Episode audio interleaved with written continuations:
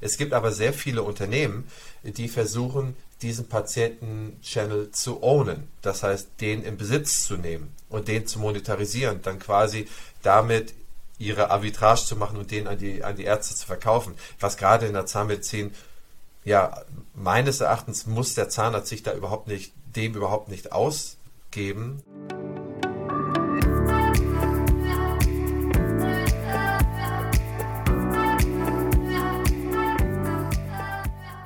Hallo, willkommen zu noch einem Digitalkaufmann-Interview. Und ich freue mich heute ganz besonders, den äh, Christian mit dabei zu haben, den ich schon sehr, sehr lange kenne. Wenn ihr ähm, einmal verstehen und wissen wollt, wie man eigentlich ähm, ein äh, Mediziner und ein Unternehmer zusammen sein kann, ein Entrepreneur, der ein tiefes Verständnis von einer Branche mit hat, dann muss ich immer wieder an, an Christian denken.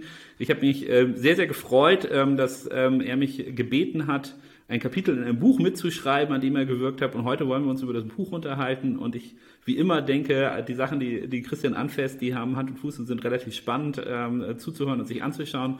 Deswegen, ähm, ja, magst du dich vielleicht einmal kurz vorstellen und ähm, erzählen, wer du so bist, was du alles machst.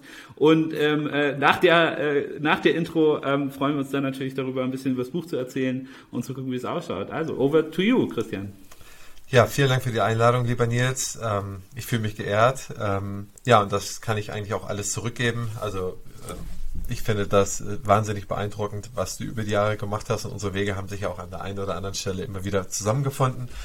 Also ich bin in der Zahnmedizin hier zu Hause und das seit ja, in Richtung 20 Jahre. Ich äh, komme von der ähm, deutsch-amerikanischen Auslandshandelskammer in Atlanta, wo ich viele Jahre Go-to-Markets, kleiner und mittelständischer Unternehmen, deutscher Unternehmen in den amerikanischen Markt betreut habe, dort vor Ort. Irgendwann ist mir aufgefallen, äh, dass ich vielleicht ähm, ein Arbitragegeschäft machen kann. Und zwar habe ich gesehen, wie die amerikanischen Zahnärzte behandeln, wie sie arbeiten, ähm, wie sie ihre Prozesse strukturieren. Und ich als Patient in Deutschland also das kam, das kam mir vor wie so ein, wie so ein böhmischer Wald. Also da, da war für mich völlig unbekannt, dass man so arbeiten könnte. Schlichtweg, ich habe mich äh, dann in Deutschland umgeschaut, äh, bin zu einem äh, großen Zahnarztsoftwarehersteller gegangen, habe da digitale Prozesse gelernt, habe dann über die Jahre ähm, sehr viel von den Sachen, die ich dort gesehen habe, versucht in User Stories umzubauen ähm, und äh, sozusagen hier in den Markt einzuführen, was auch immer sehr gut geklappt hat. Irgendwann habe ich dann eine Beratungsgesellschaft gegründet. Ähm, ich, ich, muss da leider ja, einmal äh, zwischenhaken, weil ich da eine spannende äh, Sache finde. Du hast die, also ich glaube, mein Eindruck ist ja gerade in der Zahnmedizin vom fachlichen Können her ist Deutschland sozusagen, äh, sind die Leute, die das Buch geschrieben haben, ne? also wie man Zahnbehandlung durchführen muss, also mega, mega stark aufgestellt. Ähm, was, was hat dich denn, was war der größte Punkt, den du in Amerika gesehen hast, wo du gesagt hast, okay, da ist eine, die Möglichkeit eines Arbitragegeschäftes und ähm, da kann man ähm, von A nach B gehen. Also weil die sozusagen fachliche Behandlung in Deutschland ähm, äh, ist, glaube ich, schon eine runde Nummer. Ne? Ähm, äh, also wenn kannst du das nochmal ganz kurz erläutern, weil das finde ich einen ganz spannenden Punkt. Ja, sehr gerne. Da hast du absolut recht. Also fachlich und äh, ich meine, das war uns eigentlich immer schon so ein bisschen bewusst, dass, dass, dass es scheinbar sehr gut hier ist, aber je mehr man eintaucht, weiß man, wie genial äh, die Fachlichkeit in Deutschland da ist. Also die, ähm, die Deutschen beherrschen ihre Behandlung wirklich perfekt. Die werden eingeflogen äh, zu, ähm, zu Zahnoperationen von politischen Führern weltweit. Das heißt, es werden deutsche Mediziner werden überall gefragt bei, bei äh, Behandlungen, bei Ausbildung in China, in Südamerika, überall werden da die deutschen äh, Zahnmediziner gefragt. Was ich gesehen habe in den USA, ist vielmehr, dass der Zahnarzt schon vom ersten Eindruck an, der kam mit, äh, mit einem Sakko, äh, Schlips und Kragen, Anzug an. Man kam in die Praxis rein, es, es roch gut. Es war ein großer ähm, Aufenthaltsbereich, wo man auch versorgt wurde, wo man, äh, wo irgendwie der, die Customer Journey, die war eine komplett andere. In Deutschland kann ich das so, man wurde ins Wartezimmer gesetzt, da lagen vielleicht so ein paar Lesezirkels rum äh, und mit ein bisschen Glück hast du vielleicht mal ein Wasser bekommen und du hast eine Stunde oder länger gewartet und das immer. Immer, immer, immer. Und in den USA war es ganz anders. Ich kam rein und äh, es war schon Fernsehbildschirme da. Es, äh, man wurde gefragt, wie es einem geht. Man wurde äh, vernünftig aufgeklärt. Man wurde fast an die Hand genommen. Ähm, und dann kam man nachher in ein Behandlungszimmer rein, was ein ganz kleines Zimmer war.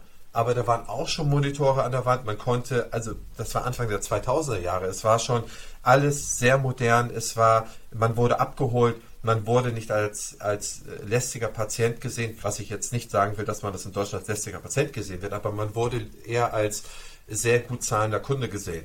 Ich habe nicht viel gezahlt, aber ich wurde trotzdem so behandelt. Und da dachte ich, also Wahnsinn, wie sie das hier machen. Ich war schlichtweg beeindruckt.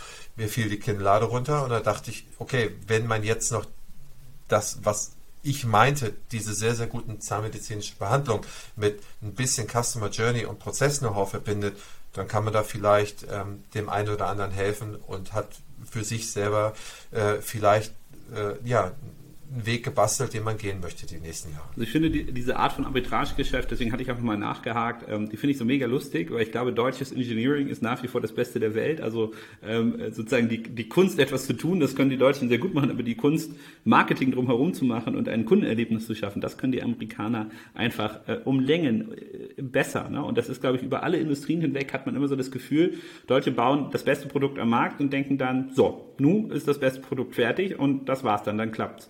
Und wohingegen Amerikaner vielleicht eher äh, manchmal durchaus zweifelhafte Projekte haben, aber äh, oder auch Produkte haben, aber so darüber sprechen, so ein Bum-Bum machen, so ein Marketing machen, so ein, äh, aus dem äh, fokussiert auf den Kunden, auf den Patienten ähm, denken, dass das Gesamterlebnis für mich, der ja vielleicht auch gar nicht so die, die technische Differenz in der Qualität der Behandlung abschätzen kann, ist natürlich tausendmal besser, wenn das so ist, wie du es beschrieben hast. Also vielen Dank für den für den äh, sehr frühen Einblick, aber ich habe dich unterbrochen in der Vorstellung, ähm, hak da gerne wieder ein, aber ich glaube, für unsere Zuhörer ist ja diese Art des Arbitrage-Denken eine ganz wichtige Nummer und ähm, spiegelt auch hoffentlich ab, ähm, äh, du hast es ja gesagt, äh, mit den äh, Wartezeiten, mit dem Erlebnis bei einem Arzt, wie sich und wohin sich das deutsche Gesundheitssystem äh, in der Zukunft noch deutlich weiterhin entwickeln wird. Ne? Aber jetzt wieder äh, over to you. Sorry für den kleinen Exkurs, aber ich glaube, das war ganz wichtig, den Punkt nochmal aufzugreifen.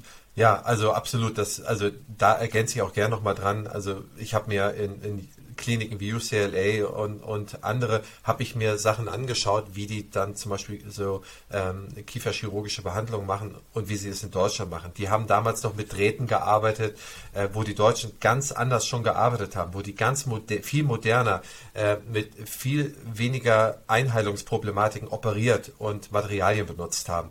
Und ähm, also ich könnte das, ich, wir könnten eine Stunde darüber sprechen, dass ich dir nur Beispiele aufnenne, wo ich sage, dass das deutsche Ingenieurs, Medizin, Ingenieurswesen da genial war. Also wirklich top of the pops. Und wir haben 32 zahnmedizinische Fakultäten in Deutschland und diese, diese sind, die haben einen Weltruf. Fast alle haben einen Weltruf.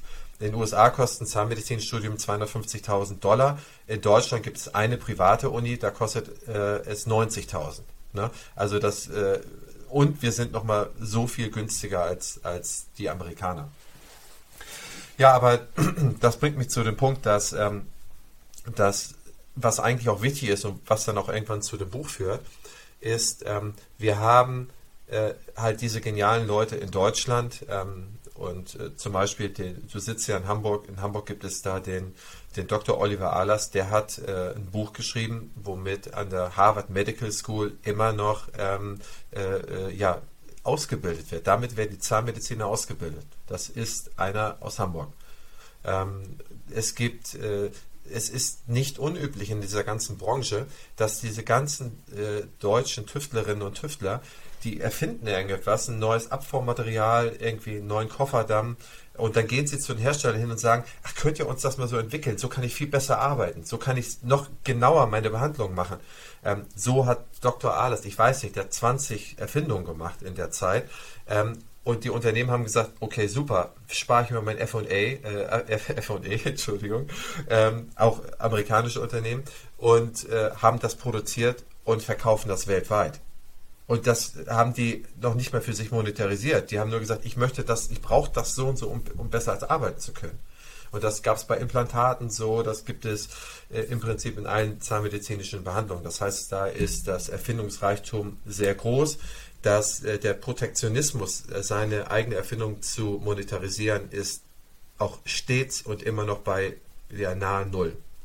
Und ähm, das, was wir gemacht haben und wo ich sehr, sehr dankbar dafür bin, dass du da einen Gastbeitrag geleistet hast, ist äh, mein Beruf, meine Zukunft, dass wir da ein Sammelwerk herausbringen mit dem äh, führenden zahnmedizinischen Ver äh, Verlag der Welt. Das ist der Quintessenz Verlag, auch schon uralt. Und das ist tatsächlich der äh, größte zahnmedizinische Verlag auch der Welt mit Sitz in Berlin. Ähm, und äh, mehr oder minder alles, was Weltrang Rang und Namen in der Zahnmedizin hat, äh, publiziert deren Erstpublikation eigentlich in der Quintessenz. Ne? Und über die haben wir jetzt äh, ein Buch gemacht, ähm, über die Zukunft der Zahnmedizin. Ähm, du hast da einen Gastbeitrag zur Digitalisierung, Amazonisierung des Gesundheitswesens gebaut. Dann haben wir da noch etwas zur ähm, zur, äh, ja, zu, zur Alterstum, äh, zur Altersforschung da reingebracht, Glücksforschung, dann zu, ähm, zu äh, Themen rund um den Strukturwandel in der Zahnmedizin, dann zu dem Unternehmen Zahnarztpraxis äh, und noch ähm, zum ganzen Marketing-Thema haben wir auch noch einen großen Beitrag oder drei große Beiträge drin. Ähm, und jedes hat irgendwo seine Berechtigung. Zum Beispiel beim letzten angefangen, das Marketing-Thema. Ähm, heutzutage kannst du eine Zahnarztpraxis gründen und äh, du hast im Prinzip null Risiko, ähm, weil du in den nächsten Jahren sehen wirst, dass die nachgefragten Behandlungsstunden weiter steigen werden und die angebotenen Behandlungsstunden weiter fallen werden in Deutschland. Das hat mit dem Gender-Thema zu tun, dass einfach die, die zur Verfügung gestellte Lebensarbeitsstunden der Zahnmedizinerinnen ein bisschen geringer sind als die der Zahnmediziner und wir einfach ähm, mehr Frauen in den nächsten Jahren in den Beruf haben werden. Auch jetzt schon sind es schon in Richtung 60 Prozent, die in diesen Beruf eintreten. Also 60 Prozent Frauen, 40 Prozent Männer. Und das wird einfach dazu führen, dass wir ab 2024, 2025 nicht mehr ansatzweise die nachgefragten Behandlungsstunden in Deutschland ähm, bedienen können. Das heißt, eigentlich kannst du dich da blind niederlassen. Äh, du brauchst eigentlich auch keine großen äh, Systeme, um deine Patienten irgendwie zu rekrutieren. Die Patienten sind da. Es gibt aber sehr viele Unternehmen, die versuchen, diesen Patienten-Channel zu ownen. Das heißt, den in Besitz zu nehmen und den zu monetarisieren, dann quasi damit ihre Arbitrage zu machen und den an die, an die Ärzte zu verkaufen. Was gerade in der Zahnmedizin, ja, meines Erachtens muss der Zahnarzt sich da überhaupt nicht, dem überhaupt nicht ausgeben, also weil er einfach glaube, genug hat. Ja. Vielleicht um da nochmal einzuhaken, ich finde dieses Marketing-Thema auch sehr interessant, weil man ja auf einmal auch äh, Unternehmen wie Rocket Internet oder andere Startups, die man jetzt nicht so normalerweise mit äh, medizinischen Dienstleistungen verknüpfen würde, in diesem Bereich sehr aktiv sind, ähm, weil es ja auch immer eine kosmetische Komponente hat. Ne? Gerade bei ähm, irgendwie äh, Zahnbegradigung, äh, bei diesen ganzen ähm, Schienen, die man jetzt tragen kann, diese ganzen, ähm, also Dr. Smile, Dr. wie auch immer sie alle heißen, die jetzt an den Markt gegangen sind, wo man ja sieht, deren äh, äh, Kompetenz ist es ja noch nicht mal, unbedingt äh, besonders gut in dieser Behandlung zu sein, sondern deren Kompetenz ist es über Online-Marketing-Mechanismen, den Kunden für genau diesen Anbieter ähm, äh, für die Zahnbegradigung sozusagen, was ja auch, glaube ich, eine eher optionale Behandlung ist, ähm, äh, zu gewinnen. Ja, und ich finde, das ist äh, gerade, wenn es um diese Zahnschienen geht, ein ganz, ganz gutes Beispiel dafür, was du damit eigentlich beschreibst, ne? nämlich diesen, diese Hinwendung zu, zu neuen Ansprachen eines Kunden. Und ähm, natürlich hat man, glaube ich, so diesen, diesen Standardfaktor, ich habe Zahnschmerzen, ich gehe zum Zahnarzt, das ist, da ist die Customer Journey, glaube ich, relativ einfach ähm, äh, äh, zu belegen. Aber wenn es um Beschichtigung, äh, Beschichtung, Vorsorgen, Zahnbegradigung geht, in der Entwicklung, was ich eigentlich als Gesundheitskunde mache, also was muss ich eigentlich dafür machen, dass ich überhaupt gar keine Zahnschmerzen bekomme. Da ist Marketing ähm, meiner Meinung nach eine ganz, ganz wichtige Komponente, weil der Kunde ähm, da ja angesprochen wird und ihm gesagt wird und ihm äh, er informiert wird über eine Sache, die er vielleicht gar nicht wusste oder die ihn, weiß nicht, womit er halt leben gelernt hat oder so und ähm, jetzt geht man, ähm, muss man daran gehen. Ne? Also ist, ist, ist das so zu verstehen? Ja, also ich differenziere mal. Marketing ist sehr wichtig, da hast du recht. Wir müssen ähm, es schaffen, den Patienten aufzuklären. Äh, da komme ich auch noch später zu einem weiteren Punkt, der das nochmal unterstreicht. Der zweite Punkt ist, den ich eigentlich meinte, ist, dass eigentlich versucht wird, ähm, von Nichtmedizinern äh, einen Kanal zu besitzen, um dann eine gewisse äh, Zuordnung von Patienten zu Medizinern vorzunehmen. Aber der Markt sagt eigentlich was anderes. Wir haben eigentlich viel zu wenig Angebot an äh, Behandlungsstunden ähm, zur Verfügung. Das heißt, in den nächsten Jahren wird es eher dahin, rennen, äh, dahin gehen, dass jemand mit einem Zahnarzttermin auch wie beim Facharzt 6, 8, 10, 15 Wochen, vielleicht sogar 4, 5 Monate warten müsste. Das heißt, in die Richtung bewegen wir uns. Das heißt, das Thema haben wir einfach mal aufgeklärt und tiefer gelegt.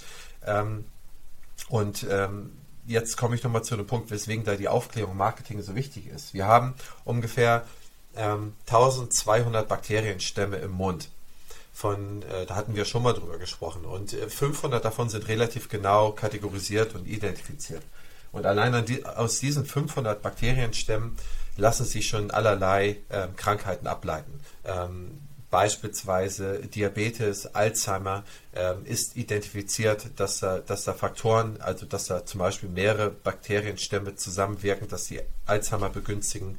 Wenn mal jemand ähm, äh, stirbt, ähm, wo man meint, zum Beispiel an einem Herzinfarkt, und der wird dennoch oder sie wird dennoch obduziert, dann wird ganz, ganz häufig ähm, werden da ähm, gewisse Dentinkeime am Herzen gefunden. Das heißt, die wandern irgendwie auch durch den Körper durch und, und machen was kaputt. Wenn künstliche Hüftgelenke nicht einheilen und so weiter, das könnten wir beliebig fortschreiben.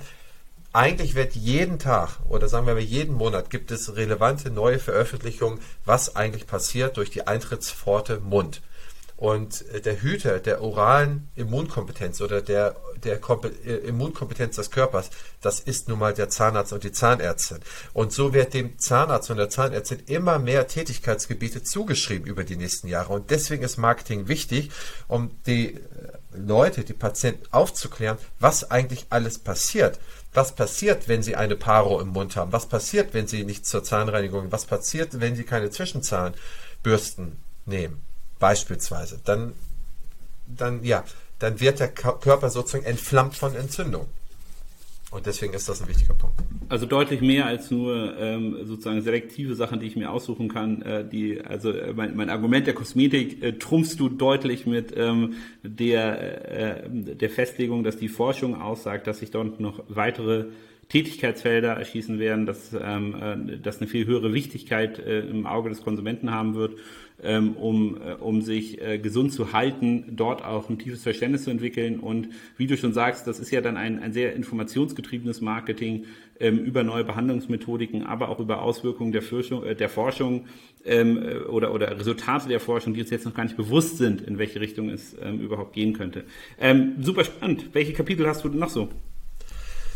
Also ich kann das ja mal ganz kurz durchgehen. Das heißt, wir haben also Praxisstrukturen im Wandel, Niederlassungskooperationsmöglichkeiten. Ähm, bei diesen zwei Punkten hat sich zum Beispiel in den letzten Jahren sehr viel gegeben, äh, also ergeben. Äh, seit 2015 gibt es das sogenannte ZMVZ-Gesetz. Seitdem ist es ähm, möglich, dass äh, Zahnarztpraxen in Deutschland nicht nur von einem freiberuflichen tätigen Zahnarzt oder Zahnärztin, äh, also besitzt werden, sondern dass es über so ein, so ein so eine Klinik, so ein Vehikel kann sozusagen ein Fremdinvestor oder ein Investor kann Zahnarztpraxen aufkaufen. Das ist möglich durch das sogenannte ZMVZ-Gesetz und das ist erst seit 2015 möglich. Ähm, es gibt in Deutschland 52.000 Zahnarztpraxen, also ambulante Einheiten. 7.000 sind Spezialisten, 45.000 sind Generalisten ähm, und wir haben in Deutschland ungefähr jetzt ich schätze so 700, 800, 900 MVZs, ungefähr 250 bis 300 sollten ähm, im Fremdbesitz sein. Das heißt, sollten nicht von Zahnärzten also im Besitz stehen. Das heißt, der Markt ist quasi gigantisch ähm, äh, und der Wert, der Strukturwandel wird ebenfalls so gigantisch werden in den nächsten Jahren. Ähm, denn da kommen wir, das verschmilzt das eigentlich direkt mit dem nächsten äh, Kapitel, denn es gibt äh, in, gerade in der Demografie ähm, und aber auch in dem, äh, in dem Niederlassungswunsch, in dem deutlich rückgängigen Niederlassungswunsch von Zahnmedizinerinnen und Zahnmedizinern, ähm, tut sich hier halt eine gewaltige Lücke auf. A, es wollen sehr, sehr viel weniger sich niederlassen in den nächsten Jahren. B, es sind seit 2015 die Strukturen geschaffen, dass man sich auch, wenn man sich nicht niederlässt, man irgendwo angestellt als Zahnärztin oder Zahnarzt arbeiten kann im Rahmen einer zahnmedizinischen Verkettung und Kette. Und da sind halt sehr viele PE-Investoren äh, auf dem Markt, die nach dem, ähm, ja, nach dieser sogenannten Buy-and-Build-Methode dann ähm, äh, ambulante Praxiseinheiten zusammenkaufen und die zu einer, ja, die zu einer Plattform oder die zu einer Klinikkette oder zu einer ambulanten Klinikkette zusammenbauen. Aber wie gesagt, wenn man das mal hochgreifen, das sind 300 vielleicht, äh, also dort mittlerweile drin, dann sprechen wir von 300 versus 52.000 wo das Marktpotenzial ist. Und da kannst, du bist ja da wirklich der Fachmann und der Experte, da kannst du mir ausrechnen, bei wie viel äh, äh, wie weit wir da in der Evolution äh, äh, gekommen sind. Sprich, wir sind da ganz am Anfang. Also ein hochinteressanter ähm, Sektor. Ähm, ich hoffe, wir konnten euch, äh, liebe Zuhörer, mal ein paar Einblicke geben. Vielleicht noch einmal ähm, persönlich, warum ich das so spannend finde ähm, und auch empfehlen würde, dieses Buch für jeden, den zu lesen. Nicht nur, wenn ihr einen Bezug zu dieser Industrie habt, sondern sich das wirklich anzuschauen.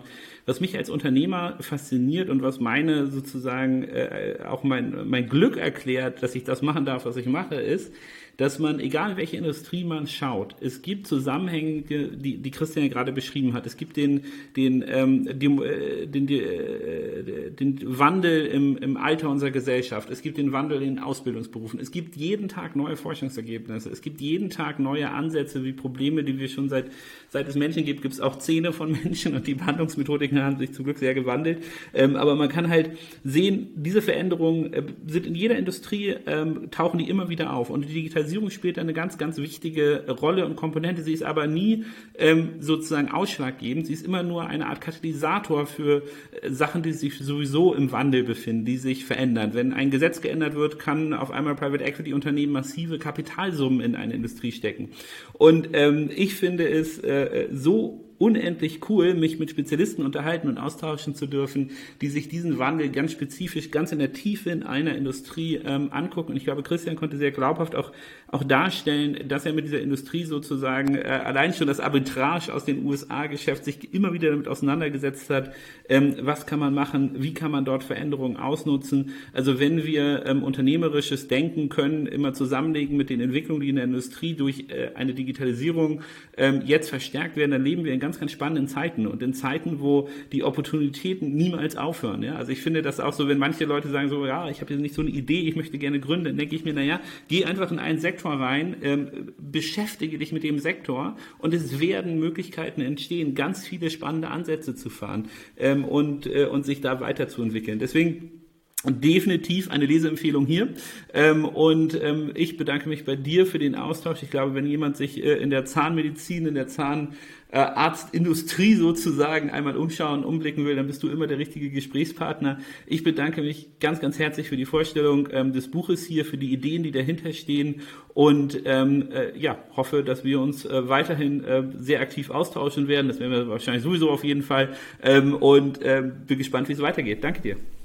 Ich danke dir, lieber Nils. Vielen Dank nochmal für den Beitrag. Dein, also dein Beitrag, der ist ja, also das auch nochmal am, am zum Schluss erwähnt. Ich dachte, du sagst da vielleicht was von, aber die Amazonisierung des Gesundheitswesens, wer sich das mal durchliest, der weiß wirklich Bescheid, was da eigentlich los ist und was da eigentlich noch alles passiert. Und dafür nochmal mega, mega Dank, dass du dir so viel Zeit und Mühe gegeben hast, da was zu schreiben. Vielen Dank, dass das du da ist jetzt äh, sehr gerne. Danke dir. Das ist jetzt der Cliffhanger, dass ihr euch alle auch das Buch besorgt, dass ihr gucken könnt, was denn Amazon und Zahnärzte eigentlich miteinander zu tun haben. Ähm, daher ähm, äh, auch da ähm, lest es euch durch, guckt es euch an. Ähm, Gibt es auch als Hörbuch übrigens? Das ist immer ganz wichtig.